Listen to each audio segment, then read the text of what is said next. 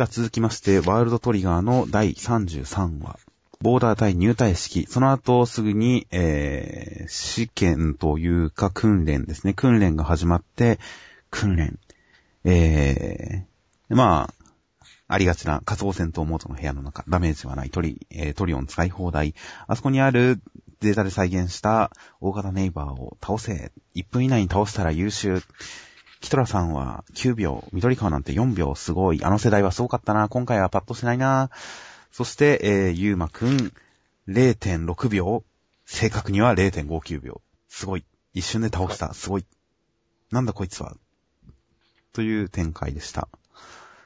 内容的に最初の方でいろいろと制度の説明とか、周りのモブがすげえダメだなこいつらっていう感じのを出しながら、今回の話の中で気持ちいい展開まで持ってってくれないかな、くれたらいいな、どうなんだろうなって思いながら読み進めていった結果、最終的にその気持ちいいポイントまで連れてってくれたんで、よかったです。うん。今回のおすすめとしては、キトラちゃんですね、やっぱり。キトラちゃんの最後のページの顔がいいですね。顔がいいですね。うわーっていう。うんこのキトラちゃんがね、こう、ね、何秒かかったの、ミクボくんって言って。ちょっと、おさむくんはちょっと、早く挽回してほしいですね、評価を。時間切れで失格。まあ、結局それのことを言ってないから、まだキトラちゃんの中でおさむくんの評価は高いままなんだねっていう。高いままなんでしょうね、多分きっと。うん、で、そう言ってる中で自分の記憶をあっさり破られて こうね、ええ顔になってるっていうところが実に素晴らしいっていう。素直に驚いてるとか、なんか、嫌な感情を見せてるとかじゃないですからね。どっちかっていうとなんか突っ込み側に見えますからね、これ。うん、おいおいっていう。そして嵐山隊の、嵐山隊についてのちょっと、なんでしょう、通説が判明しましたね。うん。顔で選ばれたやつだから実力は大したことないマスコット部隊なんだぜって。これ、いらなかった、いるいる？うーん、まあ。まあ、こいつらが嫌な奴だとか言うのは十分だけど。こいつらが無知でバカで嫌な奴だっていうことを伝えるっていうことではいいんじゃないですか？ただなんかね、こう、ボーダーの組織の、なんだろう、ダメな感じが えっていう まあ前回のキトラさんたちが、私たちは、対外向けの活動をした上でのナインなのよっていう、普通のナインと一緒にしないでっていうようなことを言ってましたから、それを回収してる意味では、納続というかまあ、パッドでの設定じゃないんで、うん、その前に出た伏線があるんで、説明された時に、ああ、あの話はこういうことねっていう納得があったんで、すんなり読みましたけど。あと、サトリくんのドヤ顔、何もしてないのに常にドヤ顔っていうサトリくんはいいですね。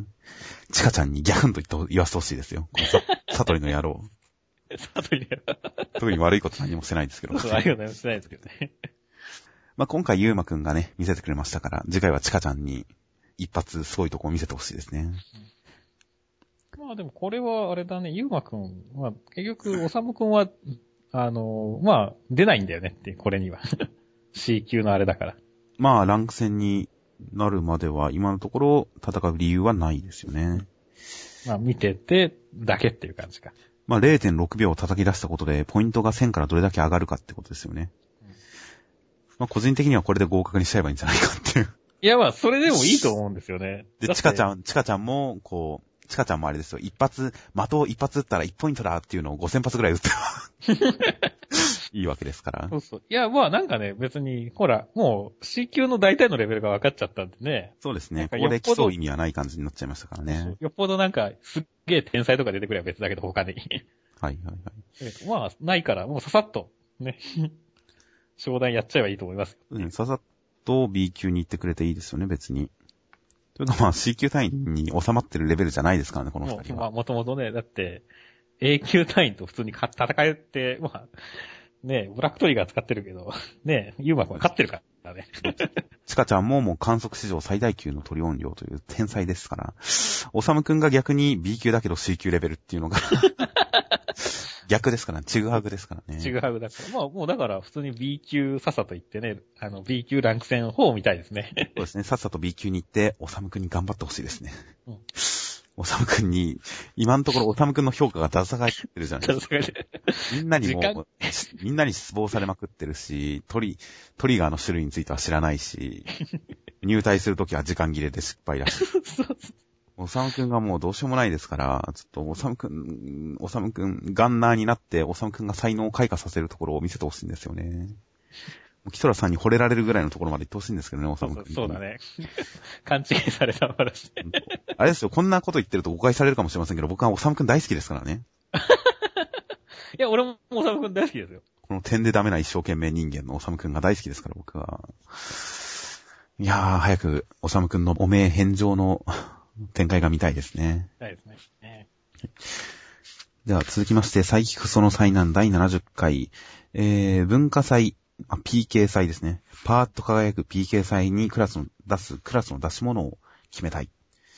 えー、サイ君ももうすごく楽しみだと。うんいうことで、まあ、発案として、えー、校庭に落ちてた面白い形をした石を展示しようぜって思ったら、ハイロ君が、そんなのでどうすんだバカにしてるのか君たちはという熱血指導をした結果、いろんな案が出て、いろんな案が出て、案が出て、案が出て、最終的に、校庭で拾った面白い視点だ決定ということでした。ことでした。まあ、隕石が落ちてきたらね。それはそれで、て一瞬いや、落ちてきた隕石を展示っていいのって思ったら柱のところに、隕石は地面にめり込んでなければ、最初に触った人の持ち物になるらしいぞってちゃんと柱で言ってくれたから、あ、じゃあ展示していいんだ。よかった。そうそうで。これ意外と豆知識で、この柱が一番面白かったよ。ナイス柱でしたよね。ナイス柱だねっていう。柱で完結したからね、ちゃんと。確かにここまで含めて単行本にもぜひ入れてほしいですよ。この隕石は地面にめり込んでなければっていうところもちゃんと入れてほしいですね。内容的にはまあ、うん、ハイロ君の各自選抜数をろう。いや、キリが悪いから5万番にしよう。一人1500話だって、なんか、そんなとんでもないこと言ってる感が僕の中で少なくて、1500話ぐらいなら折れるかなって思っちゃいましたし。まあ、1日あたり50馬、50馬だからね。できないことはないですよ。っていうか、1日100話折れば15日ですからね。いや、でもね、1日100羽折るって大変ですよ。まあ、指は疲れると思いますけど。うんいや、でも、なんか、いけそうな気がしちゃいましたからね。もっと、もっと無茶苦茶言ってもいいのにって思いましたけど。リアルな数、リアルで嫌な数字だけどね。は あーまあ、今回に関してはね、あはい。実はそれほど落ちてるところはなくて、やっぱ最後でドンと閉まって終わってるっていうそうですね。なんか、感じなんだよね。ただちょっと今回ね、サイキクソがこう何 多数決ならすでに取ったっていう、ああ、はいはい。全員の脳内からなって言って、まあ隕石を落として石に誘導するわけじゃないですか。そうですね。でもこれがね、意外とこの多数決が本当かどうかっていうところがね、わかんないんでね。最近が、最初にだから石の展示でいいじゃねえかみたいなこと言ってるからさ、ああ、はいはいはい。い最近が誘導してんじゃねえかみたいなところはちょっと、や、まあ、そこは、ねそこはちゃんとやってると思いますよ。うん佐伯くんは、こう、他人に干渉しませんから。フェアですから、フェア。フェアですからね。まあそこが気になった以外は、やっぱさ、オチで一気に。まあ、ちょっと今回は各キャラクターが言いそうなことを言ってますけど、それがギャグになってるかって言ったら、あんまりギャグになってないですから、出し物一個一個見ていた、言ったとしても、千羽鶴っていうのも、それほど、こう、まあ、千羽鶴、うん、これはギャグになってるかもしれませんけど、高橋くんのメイド、メイド喫茶っていうのも、言いそうだけど、うん。言いそうだけど、そこまでぶっ飛んでないですし。あと、まあ、千代ちゃんの女装メイド喫茶。女装メイド喫茶をやるのかなと思ったんですけどね。一瞬。もうちょっと、いや、やらないにしてももうちょっとこのネタを引っ張って広げるかなと思ったんですけど、高橋くんがブラを気にするっていうぐらいで、女装はネタとしてギャグ漫画でやっても、そこそこ面白いネタだと思うんですけどね。まあ、ハイロくんが、他の人の案を一切黒板に書かないっていうのはちょっと面白かったですよ。自分のしか書かない。書けよ、よしなら書けって。これちょっと面白かったですね。テルハシさんのプラネタリウムも別段ぶっ飛んでないですしね。まあ、カリスマ性で入るは、まあ、そこは逆なんだけど、普通なんだよね。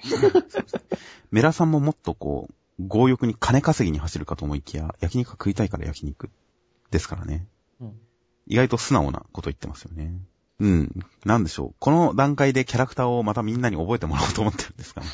途中から読む人にも優しいっていう。うんこのキャラはこういうキャラだよっていう感じですかね。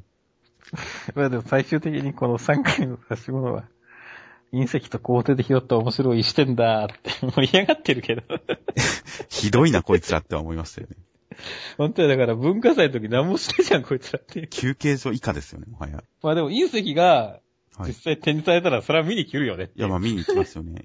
確かに意外と忙しくなるかもしれませんね、隕石。だって教室に落ちてきた隕石ってさ、そうですよ。ニュースになるレベルだからねいや、。見に行こうって思いますよ、確かに。こそしてこれ展示しますって言われたら行こうって思うよ。PK 祭のエピソードに繋がるんですかね、今回は。繋がるんじゃないですかね、やっぱり。石、石展示の話。まあ、石天地の話は仮げなくスルーされるとは思うけど。まあ PK 祭。まあ、テルハシさんとか、いろんなキャラとの絡みもできそうですし、うん PK 祭。楽しみっちゃ楽しみですねうん。あと、一つだけ言っていいですか？なんですか？粘土はどこに行ったんですか？粘土が今回は女装以外登場してませんね。粘土はどうしたんでしょサボってんじゃないですか？う映ってないですもんね、コマの背景にも。はい、映ってない映ってない、全然いない。粘土、粘土はいないっていうギャグなんですかね。いや、もしかしたら、来週以降に何か、粘いなかった。そうやってみれば先週いなかったな、みたいな。いや、多分僕使うと思いますね、それ。そうなりそうですよね。うんなんか。出なかったら隕石が落ちてきた時に粘土に当たって叱るべきですもんね。うん。うん、粘土くんが来週どうなってるかに期待ですね、結構。うん。ちょっと気になりますね。もしかしたら、あの、幽体離脱して父親を入れて、で、父親が出てきたという後にもしかしたら死んでるのかもしれませんしね。魂返し忘れたって言って。それ、もう、もう開ける、冷たくなってますよ。うん。死んでる可能性もありますね。先週も出ま、出ませんでしたしね。うんあ。の、喫茶店会。ああ、粘土くん死んでるのか。死んで、死にましたということで。どう死にましたあの、幽体離脱、父親入れての幽体離脱に失敗して、死ん、あ、そういう話だったんですね。じゃあ、粘土くんのご冥福をお祈りしときましょう。はい。ご冥福をお願いします。じゃあ、この後編集で、あの、黙祷を1分間入れときますんで。もうみんなつまんないからやめようよ。放送事故ですよ。じゃあ、じゃあ今、黙祷たっぷり、あの、2時間しましたが、編集で切っときます。はい。じゃあ続きまして、えーこち亀の、りょうさん、お金がない、腹が減った、食い物がない、困っていると、駅弁を食う仕事があるよということで食いまくって、で、その結果、駅弁評論家として世間の注目を集めるけれど、何食ったか正直さっぱり覚えてない。食うとき、食った瞬間に忘れてるので全て覚えてない。それを全部隣で見ていた残念さんが全部記憶してたので、じゃあこいつを連れて行けば、駅弁の仕事がもっとやれる駅弁博士としていろんな仕事をしてたけど、残念さんが、え痴漢に間違われた結果、収録に来られず、りょうつさんは何も思い出せず、やっぱり、ダメだ、本も売れなくなっちゃった、とほほ、という話でした。まあ、こち亀ですね。いや今週一番笑ったのは冒頭ですよ。金がなくて動けんっていう。お前、先週の振りを思い出せよっていう。お前、なんかどっかに週、1ヶ2ヶ月間バカンス行ってんじゃねえのかよっていう。確かに。先週の次回予告、りょうさんがあた始めた新しいバイトとはって、あれ本物でしたね、あの予告。新しいバイト始めちゃいましたよ、りょうさんが。いやー、シンクタンクのさ、大ボスになったんじゃないですかっていう。まあ多分、なんかより金儲けしようと思った結果、全部破産しちゃったんですよ、きっと。このね、先週からのギャップに俺はもう笑いましたよ。金がなくて動けんって。確かに。まあ、あとはいつものこち亀ですねっていう。まあ、いつものこち亀ですね、弁当。これ弁当多分全部実在するんですよね。うん、多分するだろうね。美味しそうですね。うん、美味しそうで、駅弁、駅弁食べたくなるねっていう。食べたくなる。写真加工してる。写真加工というか、模写というかトレースというか、うん。こち亀は結構背景画像の素材とか、いろいろと素材集を使って効率的に作ってるとか言いますけど、多分この駅弁の画像に関しては普通に写真を元に描いてますからね。うん。いやー、美味しそうですよ、この絵。そうだね。こう、な最近はもうさ、まあ、物を食べるだけの漫画とかも多いですからね。どういうことですか？え、いや、だから食べるのは一定の人気があるんですよって。ほう。ただご飯を食べるだけで面白いっていう。だから個人的には、これ、お素材もいいけど、もっとりょうさんが、美味し、まあ途中から美味しくないけど、ガツガツ食べてるところがいっぱいあったら、さらに良かったんじゃないのかなと。確かに。いや、最近、それこそ漫画じゃなくてテレビとかでも、物食うテレビ番組は視聴率がいいっていうじゃないですか。まあ昔からですけど。だからまあ、物食う番組だらけなわけですけど、物食う漫画も、確かに面白いというか、読んでて楽しいですよね、これ。うん、楽しいですね。なんか改めての発見ですけど、りょうさんがひたすら駅弁を食ってく。この勢いでいろんな料理を食ってく。一個一個、こう、ちゃんと描いたら、それこそ孤独のグルメなんでしょうけど。こう、ほんとテレビのバラエティ番組感覚でさささっと食ってくっていうのも、これはこれで、まあそれこそテレビのバラエティ番組見てるみたいな軽い感じで楽しめて、なんかいいなと思いましたね、これ。いい、そう、うんそうそうそう。意外な発見ですよ。意外な発見ですね。こういう漫画の面白さもあるんだっていう。まあ推しに関しては、まあ、いつも通り。うんそうそう。もう読めてたよね。まあ読めてますね。この300万個、いただきだって言った時点で、ああ、もうダメだって。いや、でもまあ一応最後のこのりょうさんがシード席につ、シード席に座らされて、で、こう問題が持ち上がってくるっていう嫌な感じとかは、ちゃんと伝わってきましたから。うわぁ、嫌だ嫌だなっていう感じは伝わってきましたから、こち亀はな、なんだかんだでも面白いですよ。面白い。まあ、いいグルメ漫画でした。いいグルメ漫画でした。では続きまして、銀玉の464話。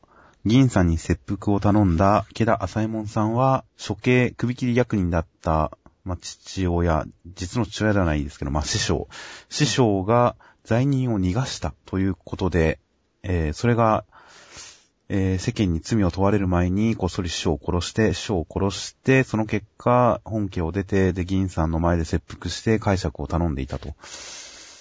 で、えー本家に連れ戻されると、えー池田八右衛門様が、まあ、あっさりと自分が辻切りであることを認め、実はあれは、師匠、父親である師匠が逃がした過去の罪人を殺して回っていたんだということを説明。なんかもう設定全部言っちゃったぞ、すごい速さだな、これどうなんだ、どう転がすんだと思ったら、なんと逃がした罪人のリストの中に銀さんも入っていた、どうするという展開でした。すごい、長編、繋がりましたね。こう、長編に繋がっていく過程ですよ、これは。確かに、ミソさんが希望していた、大きい話に繋がっていってほしいといううん。銀さんの過去に、もう黒子の助け張りに、銀さんの過去に食い込む話ですからね、今回。いやーだからね、うまいなと思ったね、本当に。確かに。まあ、池田八右衛門さん、明らかにこいつ悪人じゃねえのっていううん。のはみんな思うわけじゃないですか。でそれをあっさり認めるわけじゃないですか。あっさり認めちゃって、え、その、認めちゃったけど、え、どっちの方向にじゃあこれ転がすのって思ったら意外なところから銀さんに繋げてくるっていうのは、ちょっと、ふわってなりましたね。そうそうそう。すごい、なんか、おーっていう。フェイントが効いてましたよ、今回は。構成うまいっすよねっていう。いつも通りの長編なのかなと思ったらいきなり銀さんの話になりましたからね。あーこれはなんか、いい感じになりそうですよ、本当に。いや、これは結構確かに楽しみな長編シリーズになりそうですよ。期待値がね、今回ので本当にガッチガチに上がりましたから。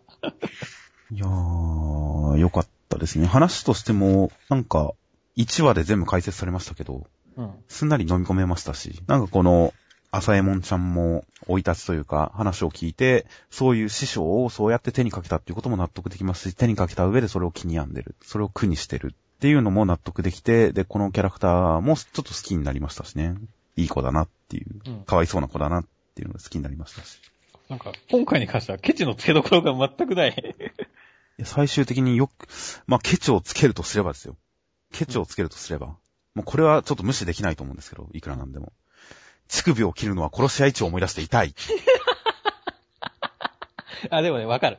いくら軽く書かれようと、こちらでは殺し合い地のあの女の人の乳首を、キーってつ机のこの金音、金切り音を引き出して、キープチンって切るあの、あの殺し合い地の、まあ、良い子には読まないでほしいですが、殺し合い地のあのシーンを思い出したって痛いんですよね、これ。乳首ネタ。乳首は痛いね。これはちょっとゆる、ちょっと見見過ごせませんね、この、これは、これは確かに見過ごせないですね。ちょっと痛すぎるんですけど、まあ、想像しちゃダメですね、これは。見てるだけでちょっとゾワゾワしましたもん、痛くて痛くて。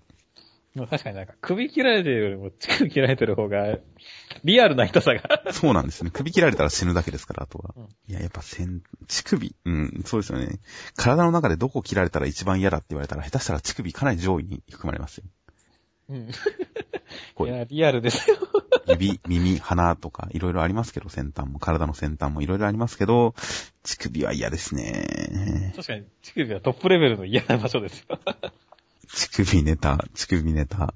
まあ、銀さん、まだ、まだ右左右乳首が残ってるから。ついたり外れたりしてますからね。まあ、最終的には、ほんと、乳首なくなってしまうんでしょうけど。乳首どうなるんでしょうね。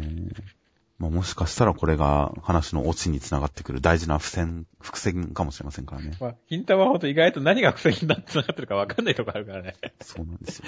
まあ乳首が最終的にこう全てを解決する伏線になってもおかしくないからね、ほんとに。いや、全然ありえますよ。そう、ありえるからね。実はこの師匠も実は死んでなくて、あの時切ったのは首じゃなくて乳首だったんですとか。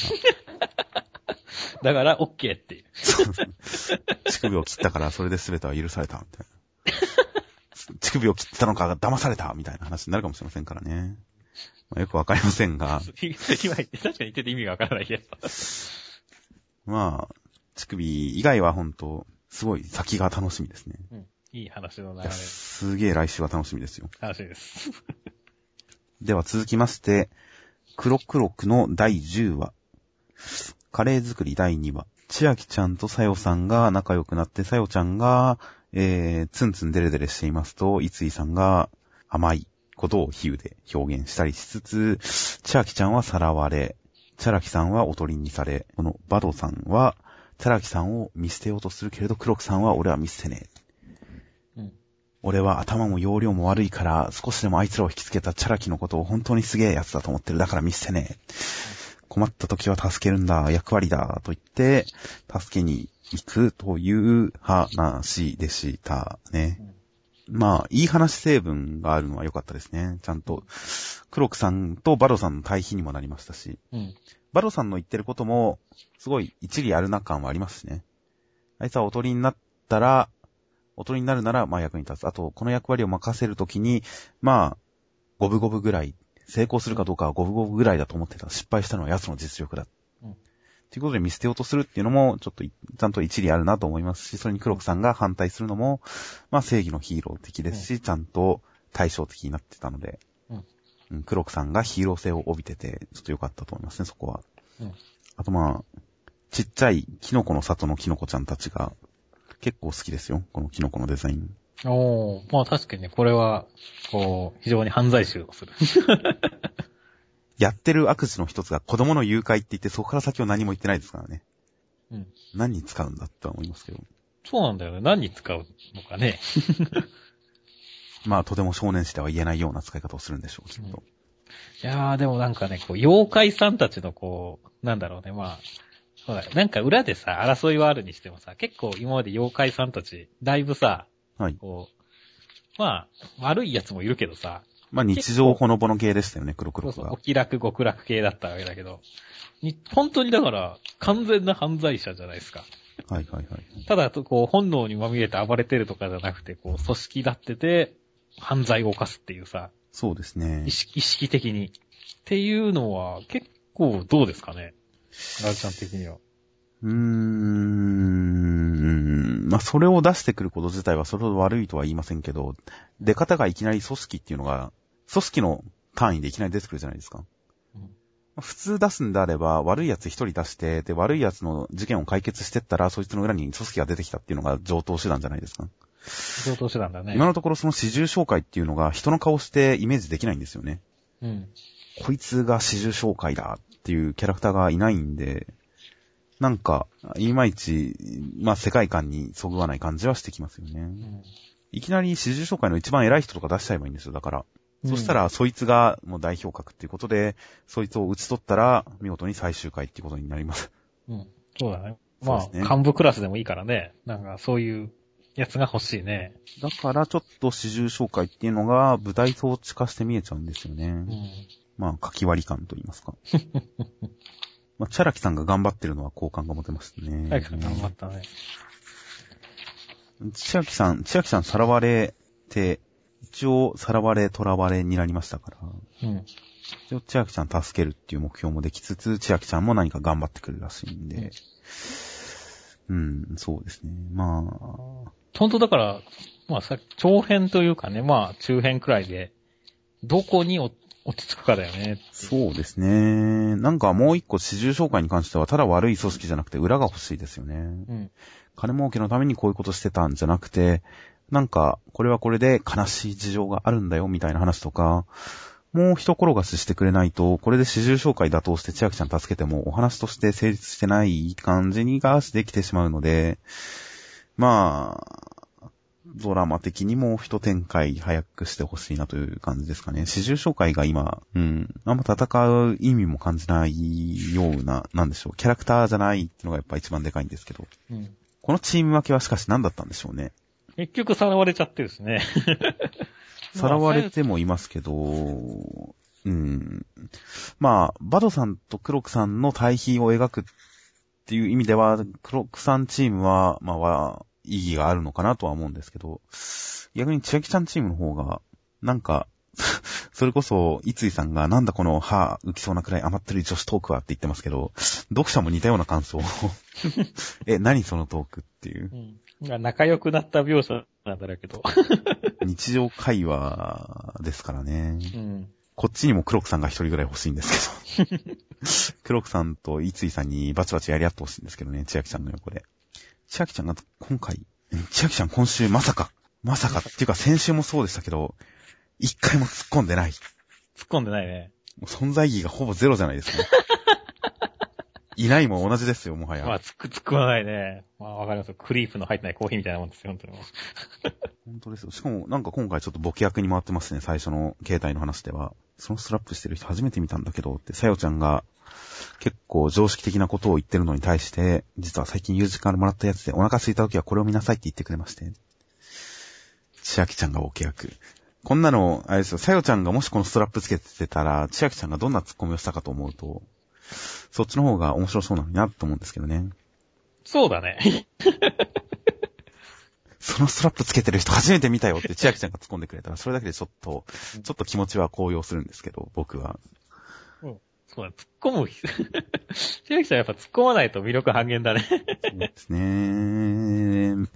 だからまあ、千秋ちゃんと黒木さんが合流するためのフラストレーションだと思って、つい、千秋さんと黒木ちゃん、黒木さんが合流した時に、盛大なボケツッコミが見れたらな、という期待をちょっと抱いておきますよ、では。うん。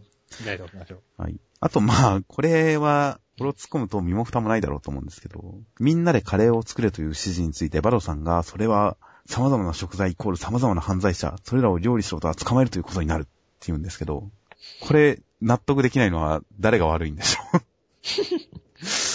いや、まあ、バトさんの説明力が足りないんですよ。うーん。うん、うん。これ暗号としてもこう、なんでしょうね。ちょっと西尾先生を呼んできてほしいんですけど。いや、でもこれ多分、あれでしょ？あの、これはミスリードだけどね。これは間違いだったってことですか？間違いですよ。あ、なるほど。じゃあ本当にカレーを作るんですよ。ああ。いや、まあ、僕もそっちの方が全然納得はできますけど、うん。バドさんはな、あ、でもバドさんが嘘ついてる可能性もありますね。なんかの理由で。うん。クロックさんを騙してるっていう展開であれば、これは納得できますよ、確かに。バドさんが本気で言ってそうな気がして、おいおいって思いましたけど、これがなんかクロックさんを騙して動かすために言ってる適当な方便だっていうんであれば、そういう展開になるんであれば、僕は納得ですね、確かに。ああ、なるほど。ちょっと今、それならありかなって思いました。まあ、今週段階で、おいおいってバドさんに突っ込みたくなるのは仕方ないとして。うん。そうですね、今後の展開では、全然バドさん挽回できる感じですね、これは。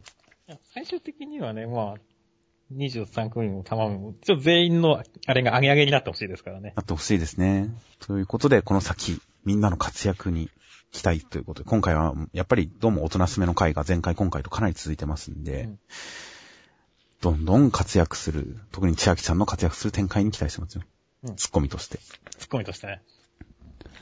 では、続きまして、えーヒメドルの第9話。えー本戦は、予選は2人組でしたが、本戦は3人組です。どうしようと思ってたら、アスカさんがやります。私や、私がやってあげてもいいわよ、と出てきたんで、じゃあお願いします。ということで、3人で、えー大変ちぐはぐななんかこう、えー行き違いのあるすれ違いのやりとりを重ねた中、結局、いろいろと、アスカさんがアルトと桐山くんのことを考えてたのは全部誤解だったんだっていうことが分かって、アルトさんとアスカさんが仲良くなり、よし、三人でやるぜ。桐山くんおじいちゃんに、俺、今、美容の技術もっともっと上手くなりたいんだ、行ってくると言って家を出て、決勝の日、決勝というか本戦の日、うん、という展開なんですが、読んでる最中僕はもう怖くて怖くて仕方なくなって あれ？わかりますよ。わかりますよ。この、この行ってくるな、この行ってくるのあたりがね、なんだろう。あれ？これめくったら、第、第一部カントが、次回作にご期待くださいとか出てこないよな、と。まさか。いや、なんかね、すげえクライマックスっぽいんですよね、これ。あまあ、このポッドキャストは基本的にどの漫画も褒めていく。毎回必ず一コマ、いいコマを探してそれを元に語っていこうみたいな、そういうスタンスでやってますから、あんまりこう、打ち切り打ち切り、これじゃあ終わっちゃうよ、みたいな話はせず、まあせずに来ましたが、まあリアルな話をすると、通達されてますよね、これ。何話までにまとめてねって言われてますよね、これ。どう考えても。うん、されてる気がしますね。いや、でも、この、まあ、打ち切り三国なんですよ、その、手こ入れ、うんぬんっていうところの話はもう絶対にありましたよ。だって、これまでに出した伏線全部回収うん、回収というか、うん、なんかやること全部やっちゃいましたよ、今回。そう、やっちゃってるんだよね。まあ、その、アスカさんも気がついたら、なぜかこう ねえ、あってやったのか言っちゃってるしね。そして、あれですよ、アルトとアスカさんがすれ違って、ちょっとお互い意識してギクシャクしまう、してしまう。要するに、一種の三角関係、ラブコメ展開ですよ、ここまでは。うん、解決しましたからね。ギクシャクが。うん、すれ違いが。うん、三角関係が。これ、だってね、結構、これ結構長くやるべき話だもんね。いや、そうですよ。で、例えばこう、アスカさんがなんかアルトと桐山のことを勘違いしたまま、アルトに張り合って空回るとか、いろいろ、そういうのが三角関係ですもんね。そう。そして、この問題が解決したときに、こう、あの、でも、このどっちを選ぶとかじゃなくて、もう主人公が美容の技術もっと上手く上手くなりたいんだ。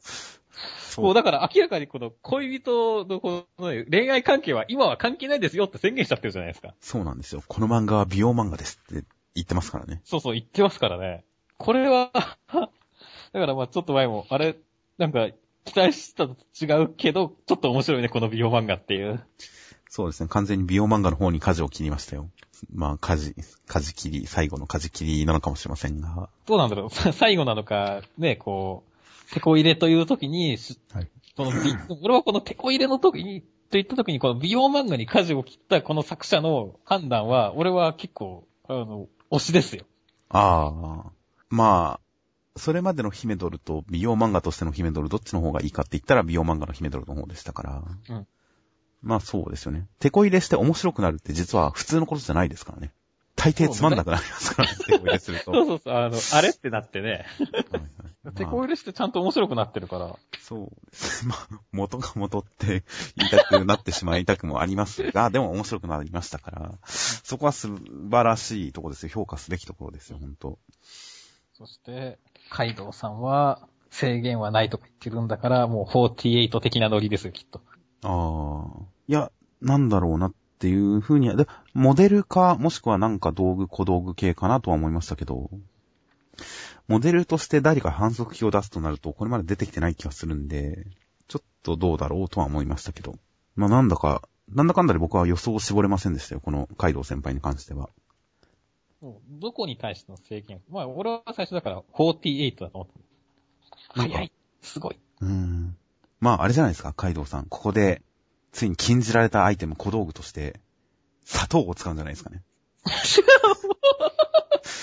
カイドウさん、それは、禁じての、カイドウさんが砂糖を使ったら大変なことになっちゃうんだっていう。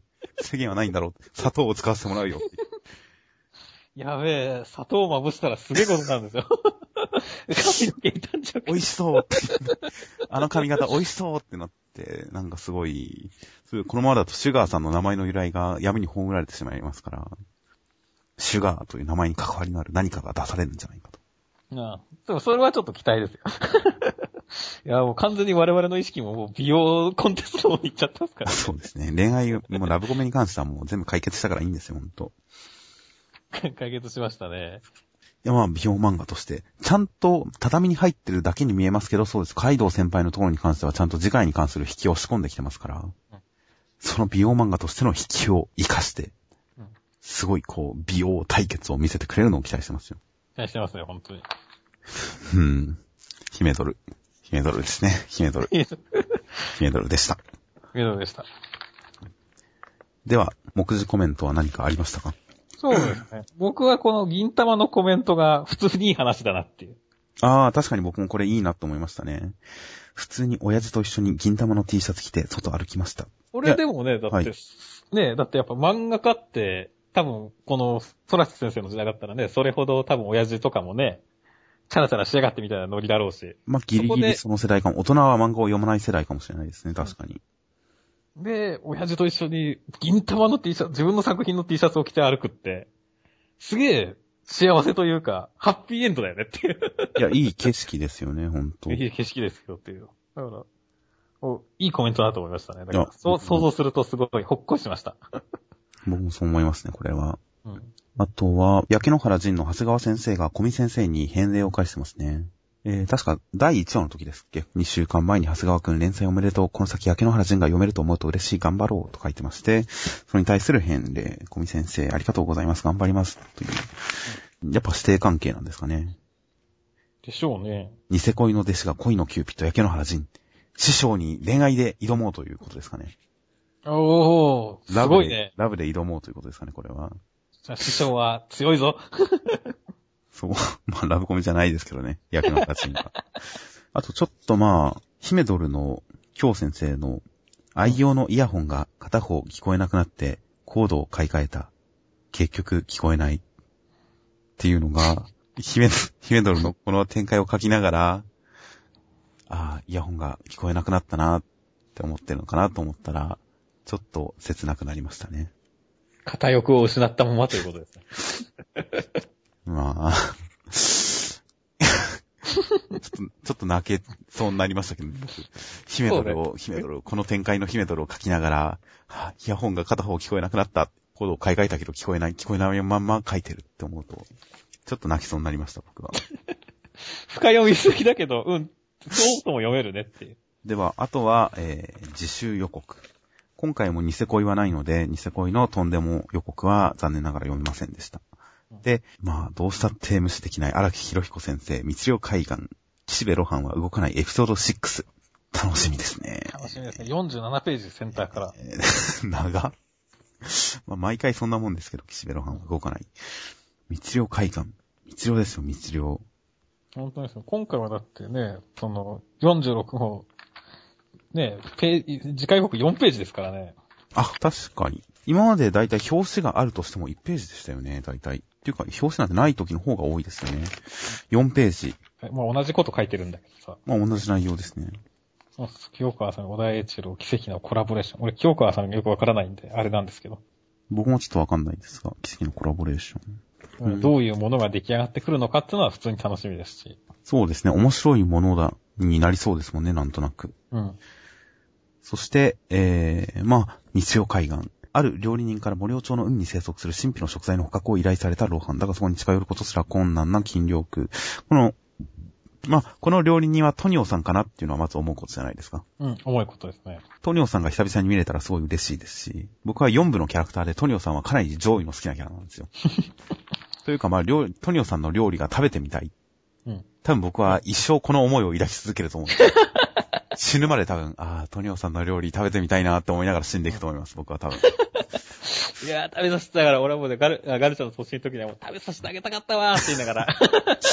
イタリア料理屋に行くと必ず、あの、トマトとチーズのやつをセットを頼んでしまうという、ジョジョラあり、ジョジョラあるあるですからね。ジョ、ジョジョラールなんですね。それはもう完全に。頼んじゃいますよね。そして、えー、まあ、食材捕獲、トリコと被るんじゃないかという感じをちょっと思いますが。そして、まあ、S 市森尾町ということで、アマちゃん。ああ、なるほどね、そうだね。これは、そこれはアマちゃんに繋がるんじゃないかという。あーそっち方面の、あれはありそうだね、これは。今話題のアマちゃんに通じる話なんじゃないかというのもちょっと期待大ですね。もうすごい奇怪な、奇怪な生物が、奇妙な生物が海底から襲ってきて、ジェジェジェーってい う。言いそう言いそう荒木先生たまに悪ふざけしますからね、すごい。効果音でやりそう、それ。まあ、いろいろと楽しみなことはありますよ。うん。あとはまあ、特に新しい情報はないですね。土曜発売と。そう、土曜発売なんでね。まあ、また祝日ですからね。ということで、来週は何は置いても、何を置いてもとりあえず、荒木博彦先生楽しみだなということで、次週楽しみにしておきます。はい。はい。では、この辺で、はい。お疲れ様でございます。お疲れ様です。